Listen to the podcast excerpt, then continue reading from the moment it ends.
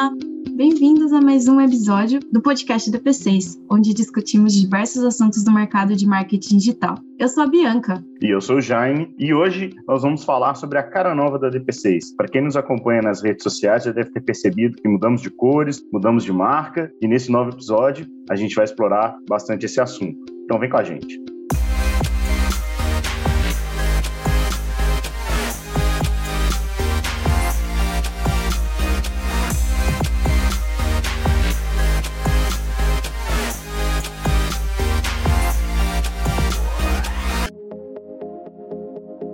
Para bater um papo com a gente sobre a construção dessa nova identidade da DP6, a gente tem dois convidados muito especiais: a Luciana Casimiro, que é líder da nossa área de marketing, e o Luiz Buono, que é líder da agência Fábrica, que trabalharam juntos nesse processo. Luciana, Buono, sejam bem-vindos. Deem um alô aí para os nossos ouvintes e nos contem como é que foi esse encontro. Olá, Jaime. Olá, Bianca. Olá, Luiz Buono. Obrigada pelo convite estamos prontos aqui para bater um papo e falar um pouquinho mais sobre esse processo de rebranding da DP6.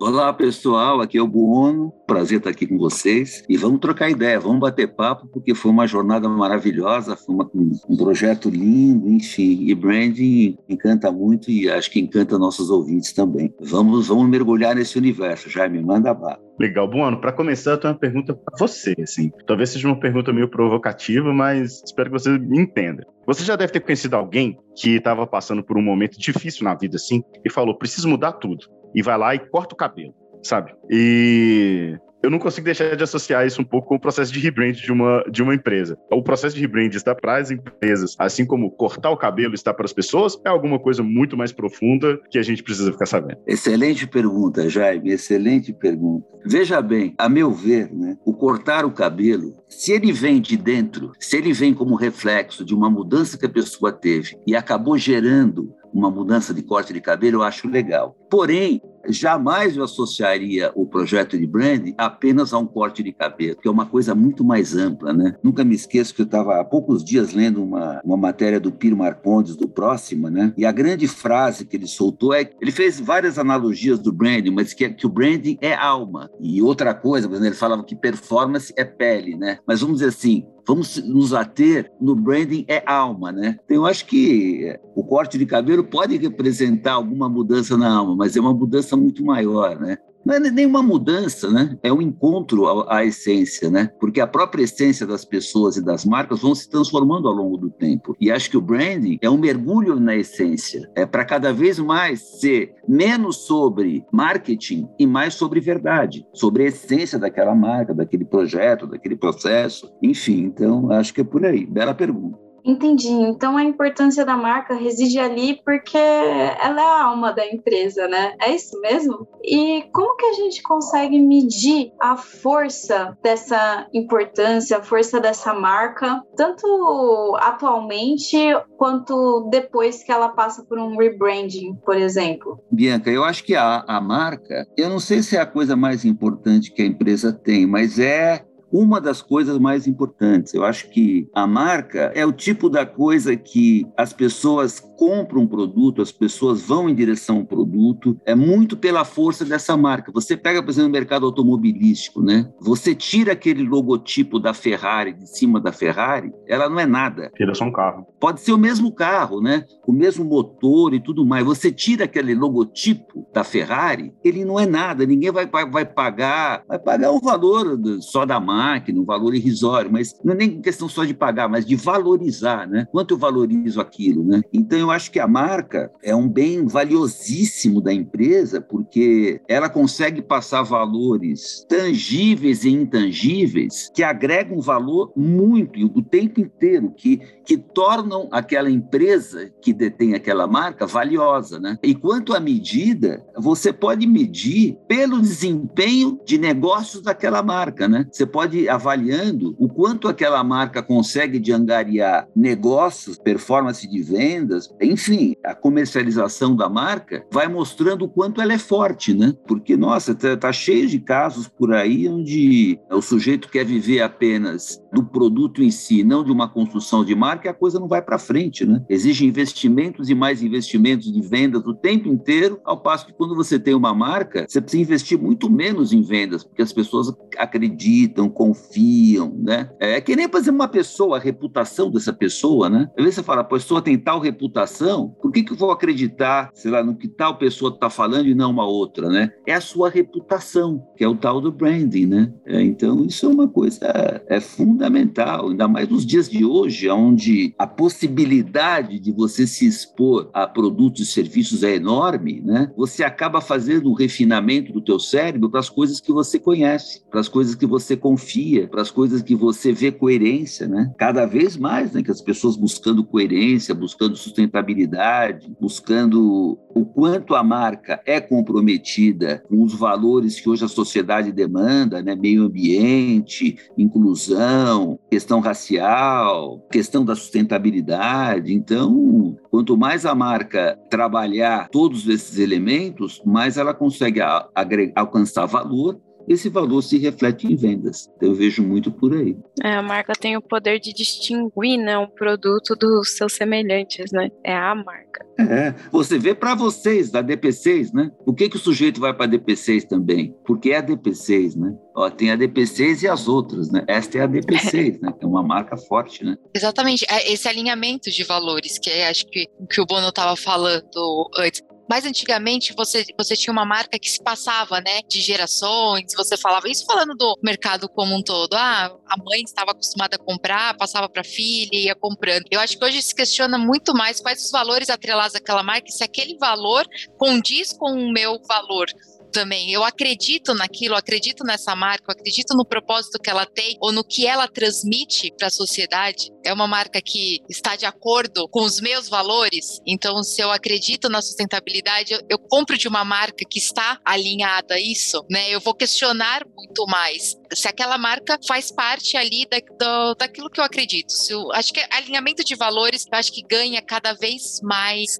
protagonismo, né? E esse trabalho com a marca e como ela consegue comunicar isso, porque é, é aquela questão também, e o quanto ela é genuína e verdadeira. E a, acredito que a marca carrega isso também. Ô Lu, você falou uma coisa aí que me remeteu a uma história que eu vivi sobre, para ver o quanto a importância da marca e o jeito de, trabalhar essa importância varia ao longo dos anos, né? Quando eu comecei minha carreira, eu trabalhava numa agência chamada Thompson e eu trabalhava na área de mídia, né? E um dia eu tive que ir na sede da TV Globo, ali na Alameda Santos, para fazer uma compensação de comerciais. Tipo assim, eu tinha programado para o dia 20 no Jornal Nacional, o dia 20 estava lotado já, eu precisava ver onde eu encaixava Eles falavam, vem aqui no computador, você olha direto, já encaixa direto e tudo mais. Quando cheguei lá na Globo, eu encontrei uma Globo totalmente diferente do que eu imaginava. Eu cheguei lá, eu vi umas salas, tudo, tudo assim de qualquer jeito, umas, umas cadeiras, tudo de qualquer jeito. Eu falei, meu Deus,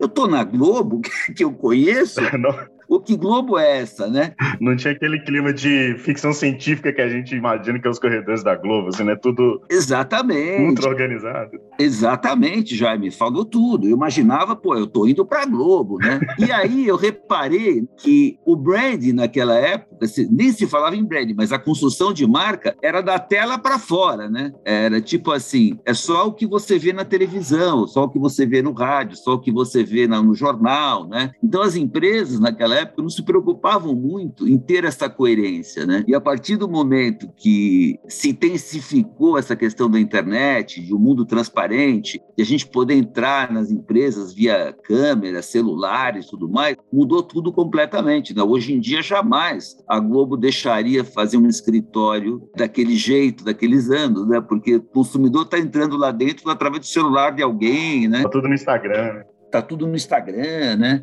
Então, eu acho que o, o trabalho, o, o, o, mundo digital tornou o trabalho de branding mais complexo tem que se fazer pensando em tudo, né? pensando em qualquer elemento, pensando em, em todas as manifestações de expressão da marca. Né? Não dá para ser só um logotipo e acabou. Né? É um projeto maior, é um projeto que você começa a entrar no propósito da empresa, nos valores da empresa, na fala do CEO e por aí vai, né? Uma série de coisas para você ver verdade, né? Senão as pessoas veem que, puxa, aquele branding era mais uma propaganda do que um branding, né? Do que uma expressão da verdade da marca, né? Sim, é muito bom. E como foi que a DP6 decidiu que estava na hora de trocar, que a gente precisava de uma nova marca, que a gente precisava de um novo branding? Ah, acho que eu posso responder essa, né? Quando eu entrei na DP6, eu tinha algumas missões a cumprir aqui no marketing, a fazer, enfim. Mas uma delas que eu vi de cara, assim, é quanto a marca tinha tanto, quanto que a gente tem de cultura e o quanto isso precisava, do meu ponto de vista, expandir mais, alcançar mais pessoas, poder levar essa cultura que, que a gente tinha. Então, a gente começou, né, assim como acredito todo o processo de mudança, né, ele é um processo longo, ele é um processo delicado, ele é um processo que tem várias etapas ali para acontecer. Então, eu acho que foi step by step, né? Ponto a ponto ali de, de fazer um trabalho de olhar primeiro internamente, olhar o que, que a gente precisava, o que, que a gente queria, conversar com as pessoas, né? Fazer questionamentos, olhar para o mercado e entender assim, uh, o mercado naturalmente ele, ele vai se transformando. Eu acho que nessa transformação a marca precisa acompanhar também. Então ela precisa precisa ter esse refresh, ela precisa trazer esse novo momento. O que está acontecendo, né? Então eu acho que foi olhar para o para o mercado, olhar para a empresa e falar assim: a gente precisa, é, esse momento, a gente precisa ventilar a marca. E aí, durante esse, esse processo de entender que a gente, olhando para o mercado, olhando para as transformações, que a marca precisava né, ser ventilada para ficar alinhada com o novo, foi aí que a gente também passou a, quem pode fazer isso com a gente? Quem pode trazer? E eu, eu particularmente acredito muito no fit cultural. Né? Então, para que eu pudesse fazer, é, entender esse momento de transformação e passar tudo isso que a gente estava acreditando, eu imaginava assim: eu preciso de um parceiro que, que entenda quem nós somos. E aí foi até que a gente chegou na fábrica, chegamos aqui com o Bono e ele fala muito assim: a marca tem que ter o jeitão da empresa. ela tem que ter esse, esse jeitão, né? Qual é o jeitão da, da P6? E, e, esse jeitão precisava ir para o mercado, né? De uma forma mais, mais moderna, de uma forma mais. A gente trabalha com um produto, com um serviço que está à frente de muita. Tem muita empresa que ainda não consegue nem entender porque não está preparada para ter o nosso tipo de serviço, nosso tipo de produto. E o quanto que a nossa marca estava refletindo isso. O quanto a nossa marca refletia essa tecnologia, refletia o propósito. Eu acho que em dado momento, sim, né? Passado-se um tempo, será? Então, aonde a gente chegou é quando você tem esse será. E acho que tem, tem uma frase que é, que é muito legal, que é quando é necessário mudar, antes que seja necessário. então, antes que você tenha que sair correndo, porque aí agora você vai ter que correr atrás né, de um, de um prejuízo por não ter encontrado isso antes, né? Então acho que a gente estava num momento ótimo para essa transformação. A DP6 crescendo muito, né? Agora a gente teve a consolidação também de uma M&A já bem falada no mercado, fazendo parte de um grupo UN Mr. Jones. Então assim, a DP6 está crescendo, o mercado se transforma e a marca precisa estar alinhada ali. Então, é, é, é ventilar a marca, né, trazer novos ares para essa marca era extremamente importante. E a fábrica veio aí junto com a gente para tornar isso possível. A Lu falando isso, né, me vem na cabeça muito assim com a velocidade da mudança dos tempos atuais, né? Eu sinto que as empresas, estendendo as marcas, precisam sempre estar em ação, em ação, é porque é muita coisa acontecendo. Então, quando a empresa está em ação, ela está de uma maneira ou de outra fazendo coisas relativas a essas mudanças no mundo, né? E eu acho que a mudança de uma marca, não é bem a mudança, mas a evolução de uma marca faz parte dessa ação dessa empresa em ação, em constante questionamento, em constante processo de acompanhar as mudanças do mundo, né? Então, tanto é que eu estou reparando que hoje em dia está muito vivo essa questão das marcas se atualizarem. Você vê várias marcas estão se mexendo, estão mexendo, mudando uma coisa ou outra. Por quê? Porque parece que quem não age está ficando para trás. E uma bela forma de agir é olhar para a sua marca, olhar para o seu modus operandi e tentar ser cada vez mais coerente com o que o mundo está pedindo sem perder a sua essência, né? Então, tudo isso faz um grande pacote aí de brand, de mudança, de cultura, de propósito, que o mundo está pedindo muito, né? Muito legal isso de pensar, né? Esse branding que é construção, né? A gente aprendeu muito nesse processo sobre isso. O quanto o branding é vivo. Acho que quando, quando o Bono fala de ação, né? Eu acho que é o que tá na ação, é, a vida, é, é essa, esse respiro que você tá, tá, tá em movimento, em movimento. Então, se branding é vivo, branding é construção, branding é realizado ali no dia a dia, então, empresas que estão olhando para isso, elas estão caminhando, elas estão à frente, né? Elas se preocupam com aquilo que se preocupa com a marca, com, com o que ela quer colocar para o mercado, como ela pode se diferenciar disso, mas como uma construção realmente, como algo em movimento, né? O tempo inteiro em movimento. Gosto disso. Muito bom. Você falou uma palavra que eu adoro aí, Lu: processo. Para isso, eu tenho uma pergunta para o Buono. Bom, aconteceu esse encontro DP6 e fábrica, as pessoas, vocês devem ter sentado e conversado e batido um papo.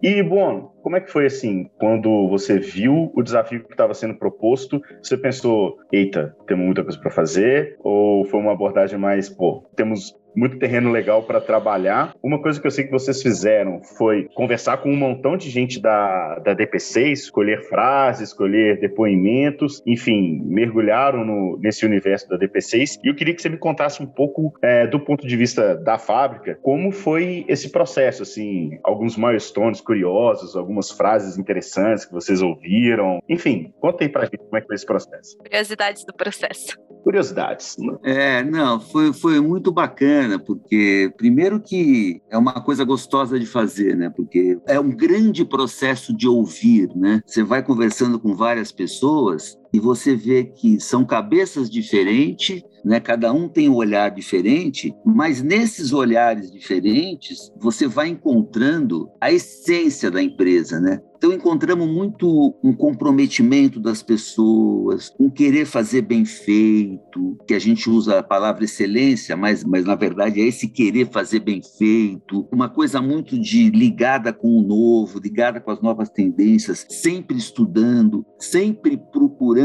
preparar pessoas, né, desenvolver pessoas, fazer com que as pessoas tenham um senso de pertencimento muito grande, né? Então, a cada conversa, por ângulo, por lentes diferentes, as coisas iam se, se desvendando, né? E a coisa mais interessante que surgiu, né, que depois a gente até trouxe para o brand, né, foi alguém que nem sei quem, mas alguém que falou, né, por trás de cada um da DP6 tem uma DP6 inteira, né? Mostrando o quanto o grupo se unia, o quanto o grupo ajudava, o quanto o grupo é coeso coeso, o quanto o grupo preza pelo sucesso do outro, né? Que o sucesso do outro é o teu sucesso. Então tudo isso foi dando uma um jeitão da DP6, né? Um jeitão de ser, né? E aí é, é gozado porque o processo de branding para mim ele acaba ele acaba sendo um mergulho para se chegar numa belíssima síntese, né? E uma das coisas que a gente sacou, né? É, vamos dizer assim, de uma síntese da DP6 era uma empresa pronta para voar. É, ela tinha muita coisa ali dentro é, que talvez o mercado sentisse, mas não estava percebendo na sua na maneira como a DP6 se expressava, né? Então tinha coisas para a gente atualizar, para a gente evoluir, para a gente trabalhar de uma maneira que o mercado pudesse perceber, né? E aí algumas coisas, por exemplo, esse grande espírito de servir que existe na DP6, né? A gente olhou, poxa, mas o servir para quê? O servir para quem, né? E na verdade, esse grande espírito de servir é para que aquele sujeito que fica o dia inteiro pensando nas suas marcas, nas suas empresas, é, tenha o melhor, né,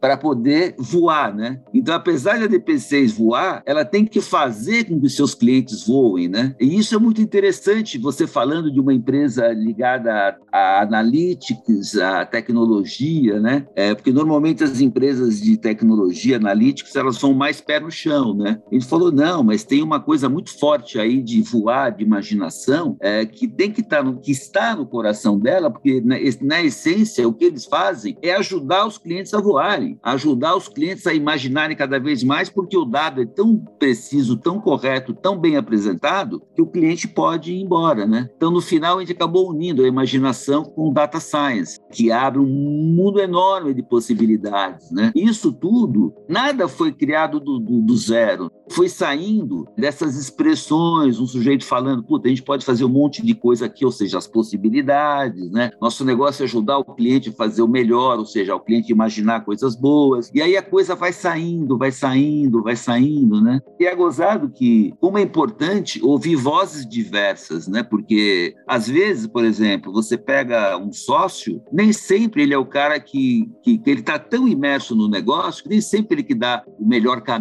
né? Porque ele está totalmente imerso, não está olhando de fora, né? Às vezes você pega uma outra pessoa, mas olhando um pouco de longe, a operação e tal, ela consegue trazer outros insights, né? Então esse casamento todo é muito rico no processo de branding, né? E quando você vê, você não cria nada, você só vai transformar o que você ouviu em algo palatável para o consumidor, né? Algo que o consumidor, o consumidor não pode dizer, mas as pessoas é, vejam verdade, vejam coerência e tudo mais, né? Então, e uma troca muito boa com a, com a Luciana, com todo o time do marketing o tempo inteiro, nos balizando, nos dando mais informações sobre a empresa, falando dos objetivos da empresa para ver se a gente estava coerente o trabalho que estava tá, fazendo estava coerente com os objetivos de marketing da empresa. E aí foi arredondando, arredondando, até que chega uma hora dá o clique, né? Na hora que nós chegamos num caminho ali estratégico, puta, foi o clique, me parece que é isso aqui mesmo, vamos em frente, que aí dá o clique, né? Todos esses três meses de trabalho, se não tem o clique final, não chega lá, né? Então essa é a grande, o grande charme da coisa, né? Porque tem uma hora que você fala, ou oh, cheguei ou não cheguei, né? E aí a hora que você chega, tanto é que às vezes a Luciana me pedia, bom, não dá para ir apresentando alguma coisa para a gente ir vendo. É muito louco, porque enquanto você não tem o clique, você não consegue apresentar nada, porque você vai ficar chovendo no molhado, você vai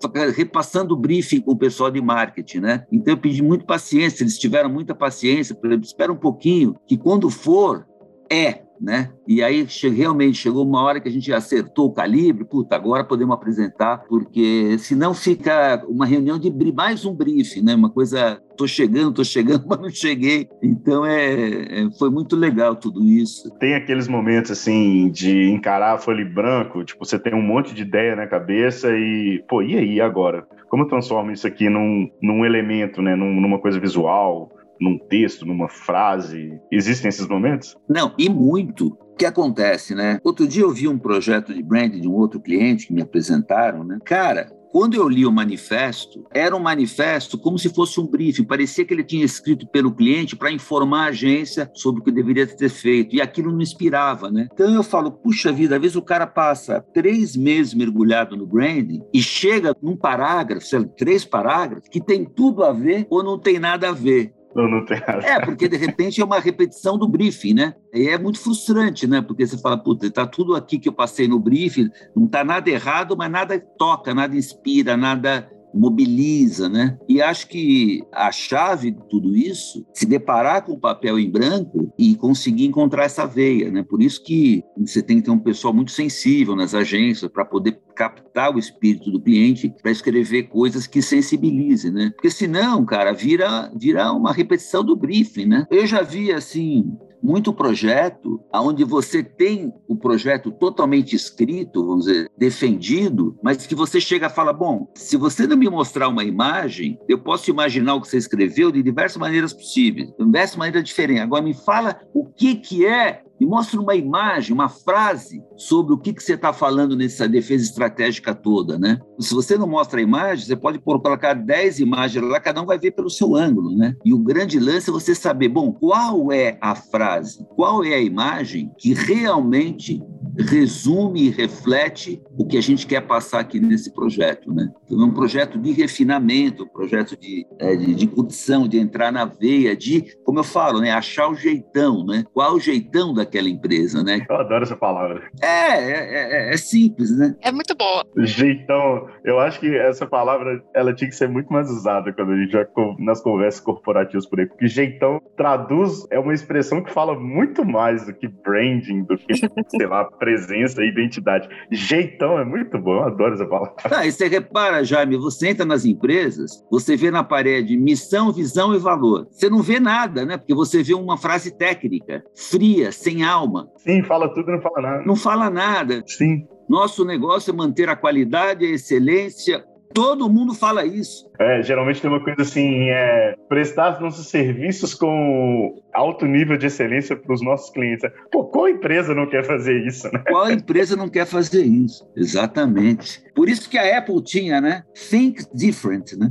Think different. Era a Apple, cara. Era diferente, cara. Enfim, e aí vai, né? Então, por isso que às vezes, né, o, o trabalho de brand se resume em algo muito simples, né? Mas para chegar nessa simplicidade é, é um trabalho, né? Mesmo porque essa simplicidade envolve que tipo de cores você vai usar, que tipo de imagem, que tipo de tipografia, enfim, uma série de coisas para chegar no simples, né?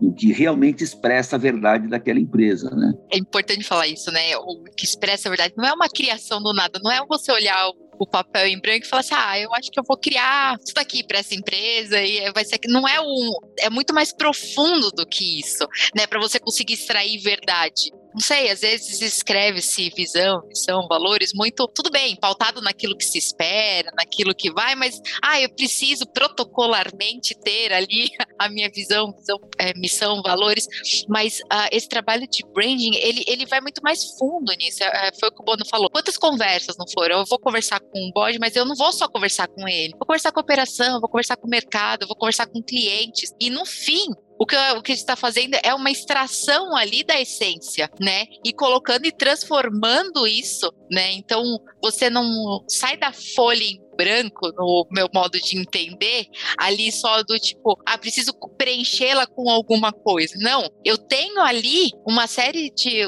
Que eu quero dizer é que eu tenho os elementos e eu vou extraindo daquilo e não simplesmente tirar coisas da minha cabeça e falar. Aí não tem verdade, aí não tem essência, aí não é inspiração. Aí não é a empresa, não é a marca, né? Não é a empresa, não é a marca, e, e você não vai conseguir transformar isso, né? Quando você chega, acho que no clique, né, que o Bono falou, é, você tem ali o caminho. Da mesma forma da outra pergunta que você me fez, Bianca, ah, quando que é esse momento? Acho que é o momento onde você, você já tinha pegado o fio da meada, mas em algum momento aquela veia já começou, ela, ela já foi perdendo ali a, a força. ela já foi, você já começa a não, não conseguir mais beber daquilo lá, né? Então ela, ela precisa. Outro caminho que vai te dar aquele clique, putz, é aqui que tá o fio da meada, é aqui que eu vou que eu vou seguir. Aí, quando você chega nesse clique, é maravilhoso, né, Bona?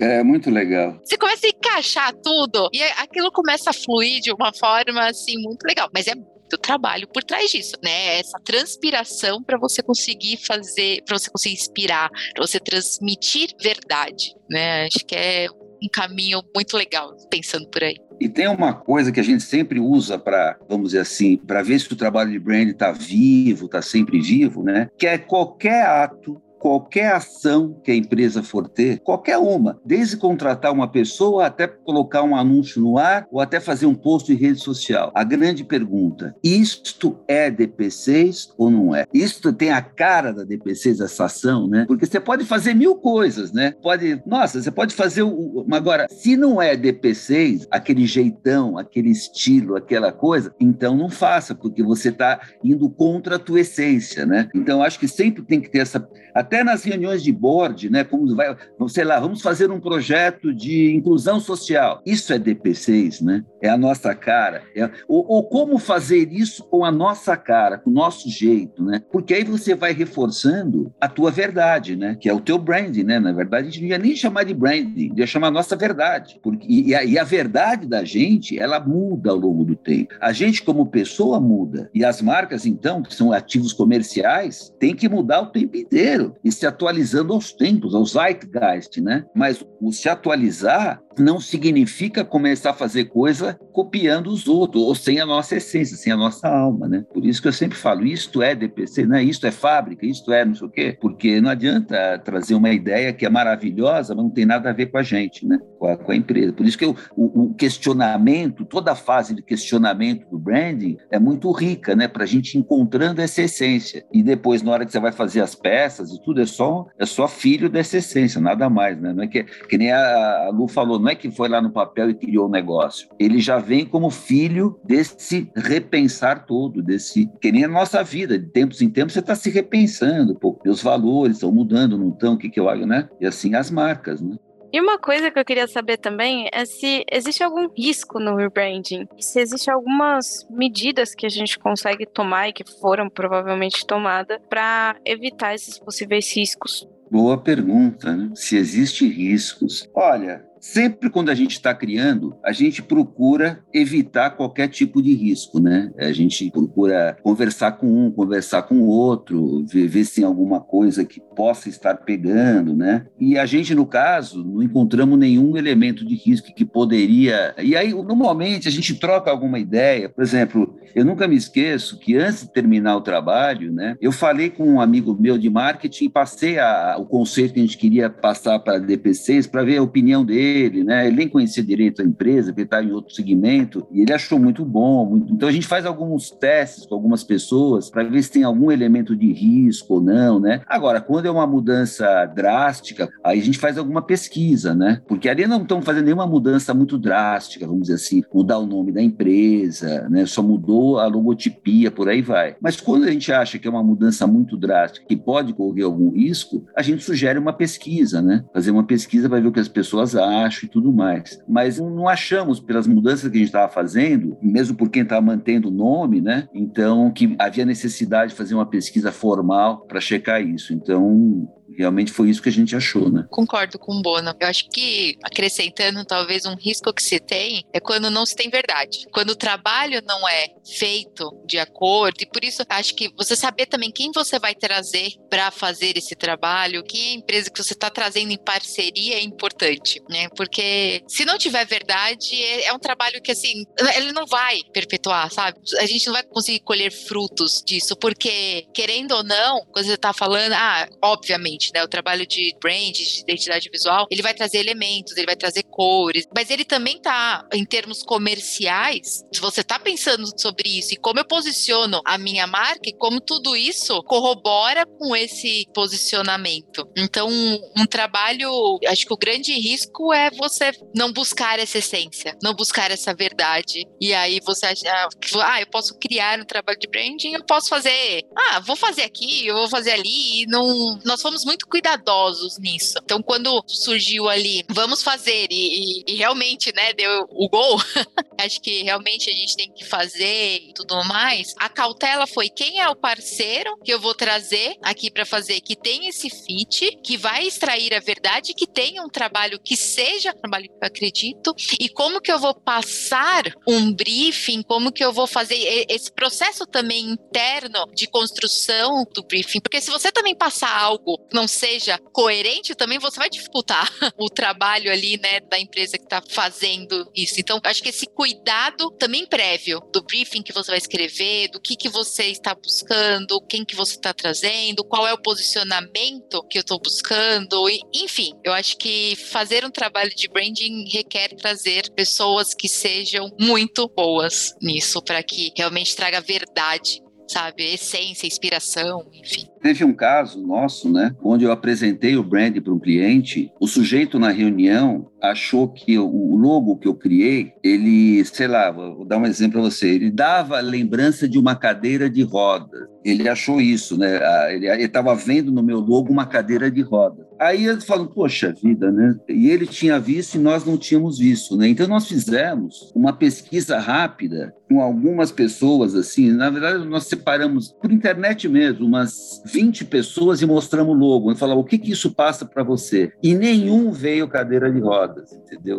Falou, olha, acho que foi algum viés, devia estar com alguma. Porque eu passei para 20 pessoas, ninguém olhou cadeira de rodas, né? Então, mas às vezes você precisa, de repente passa alguma coisa que você não enxergou, né? E aí é bom fazer uma pesquisinha. E é gozado, eu gosto muito de pesquisas informais, porque, meu, é estatístico, cara. Você entrevista 20 pessoas ou 200 é a mesma coisa, porque o, nível estatístico ele se repete, né? Então, como eu vi que 20 pessoas, ninguém viu o que o outro cara tinha visto, eu já saquei que era um, um viés dele mesmo. Então, é o cara, e não, não tinha na marca, não tinha, enfim. Eu acho que ainda tem um pouco a ver com esse negócio dos riscos, mas, ô Lu, como você entrou depois de mim na DP6, eu ainda te vejo como uma pessoa nova na DP6, né? Então, você, apesar de já estar há bastante tempo, você deve ter encontrado, quando você chegou aqui, você encontrou aqueles dinossauros da DP6, né? Aquele pessoal que está na DP6, não porque a Caju esteja entre esses dinossauros, né? Não é que ela está aqui desde 1997, que ela é um dinossauro da DP6. mas, mas o que eu queria perguntar é, as pessoas mais antigas, a liderança, mudança, eles abraçaram essa mudança ou foi difícil convencer essa turma da antiga que era legal, que estava no momento da gente mudar? Como foi isso daí, Lu? Essa parte é interessante de pensar e de falar, porque naturalmente. Não foi fácil, né? já pelo visto não foi fácil. Não, assim, antes de entrar na DP6, eu pesquisei muito sobre empresa e fui atrás, enfim. E ali, naquele momento, o que eu pesquisei, o que eu vi, versus tudo que eu encontrei durante o processo seletivo, e aí depois o início lá, eu falava assim, gente, mas tem muito mais potencial aqui para mercado. Tem muito mais coisa tem aqui que eu vindo de fora que eu não conseguia enxergar na comunicação, mas tinha muito a se fazer antes disso, né? Então, logo que eu a primeira vez é falando aqui, quando eu lancei isso a primeira vez, acredito que eu lancei até na minha entrevista, se eu não me engano, devo ter lançado já por ali. Olha só, eu quero trabalhar na empresa de vocês, mas essa marca aqui não tá muito legal, não. Nós vamos ter que. Mudar. Temos muito trabalho, mas a primeira pergunta que foi feita foi assim: Lu, qual a primeira coisa que você vai fazer aqui? E eu falei assim: conversar com as pessoas. Eu quero conversar com todo mundo. Eu quero conversar com CEOs, eu quero conversar com gerentes. Eu fui falando, né? Quando eu entrei, isso já estava previsto. Então, a primeira coisa que eu fiz foi conversar. Então, conversei com muitas pessoas.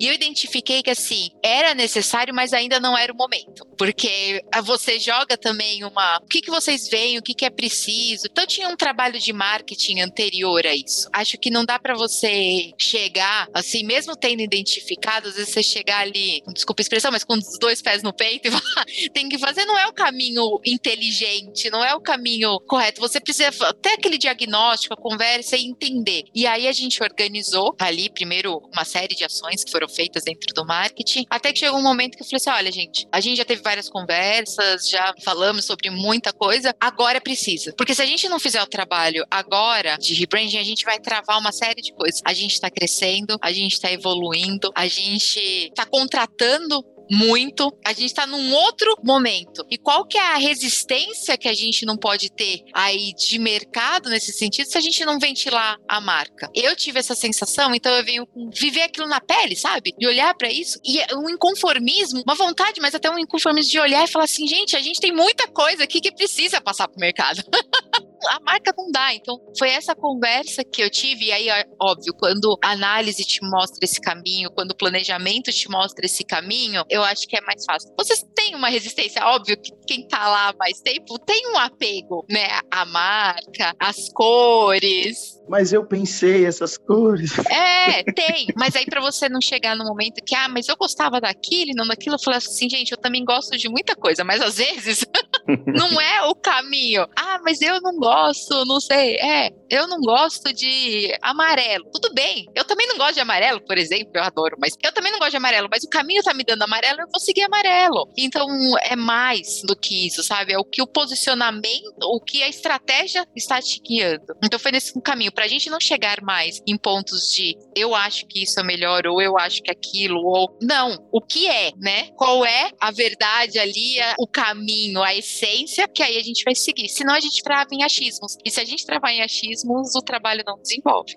Tem naturalmente você encontra algumas dificuldades, mas não são negativas. Eu vejo como aqui, pelo menos eu vi como positivas, que foram as conversas e conversas até não realmente é a mudança. E por isso da importância de você, eu vejo o planejamento e você trazer parceiros que tenha fit e que consiga transformar de fato isso para isso ser transmitido, sabe? E aí a pessoa olha e fala assim: "Nossa, agora ficou evidente". Porque às vezes na nossa cabeça de marketing aquilo tá muito evidente, mas na cabeça de outro, né, que uma outra linha, talvez não esteja tão evidente. A hora que você realmente coloca isso, né, e você traz, tanto que eu falei pro Bono numa das reuniões, falei, Bono, bem, a gente pode fazer um caminho tal, mas eu quero que você me traga uma proposta 2 também. Vou a proposta 2. E a, a, ficou tão evidente a necessidade que foi, aí foi simples, aí foi, foi caminho a se seguir. Acho que é, é por aí. Sempre acontece, mas isso é gostoso. O planejamento, e eu acredito bastante no planejamento. Acho que ele, ele guia muita coisa. Bom, pessoal, eu queria agradecer a vocês pelo nosso papo, pela disponibilidade, pelo tempo de vocês. Acho que foi, foi muito bom, riquíssimo em conteúdo. E agora eu deixo o microfone aberto para você, Lu, para você, Bono, para vocês deixarem um recado para quem está nos ouvindo, para vocês, se quiserem mandar um abraço para alguém, se quiserem fazer um anúncio. Imagina que vocês estão ali agora no alto-falante da festa junina e o microfone está aberto. Eu posso falar, para encerrar, pegar um gancho na fala da Luciana, né? Quando ela fala da importância do planejamento planejamento, né? Queria dizer uma coisa, né? Eu vejo muito planejamento de branding que o sujeito consegue falar, por exemplo, essa empresa é próspera, moderna, inovadora, descontraída e tudo mais, mas que ele não consegue chegar na essência disso, né? Então, o que, que eu quero dizer com isso? Muito cuidado, né, quando vai fazer um trabalho de branding, para ficar só nessas palavras genéricas, porque quando você fala próspero, inovador, não sei o quê, pode ser um monte de coisa. Por isso que eu acho que procura ir além da racionalização, né? Tentar encontrar realmente o espírito da empresa. Por isso que é bom visitar, conversar, falar, porque na hora que você encontra o espírito, não vou nem repetir o jeitão, mas a alma da coisa, tudo vai para frente, entendeu? Porque, olha, eu já cansei de ver projeto de branding que você dá uma aula de PPT, mas aí quando você vai, não pegou a essência da empresa, né? E acho que o grande lance é o contrário. Não precisa dar uma aula de PPT, mas encontrar a essência, encontrar aquele jeitão único daquele. Isso, para isso, exige um passo além da razão, né? Precisa sentir, conversar, perceber, intuir, falar, puta, olha, eu tô sacando como é que é essa empresa. Aí você vai fazer um brand bem feito. Essa é a mensagem que eu deixo aqui para os amantes de branding, né? Muito bom. E acho que só agradecer por esse trabalho. Eu tenho muito orgulho de, desse trabalho, do que a gente entregou, vai entregar, porque branding é vivo, branding é construção, branding é dia a dia. Esse é o início de muito ainda a se fazer e o quanto isso motiva, o quanto isso é realmente muito bom. Então, convido os nossos ouvintes a acompanharem aí, né, que vem ainda pela frente da DP6. E obrigada, obrigada Bono, obrigada Jaime, obrigada Bianca e até um próximo papo. Obrigada pessoal por estarem aqui e reitero o que o Jaime falou que foi um assunto muito rico e rendeu muita coisa. Obrigada a todos. Muito bom, eu que agradeço a todos também. Muito obrigado. E é isso. Esse foi mais um episódio do podcast TP6. Fiquem atentos às nossas redes sociais para saber mais sobre esse assunto, sobre o mercado de marketing digital ou sobre a DP6 em si. Até a próxima!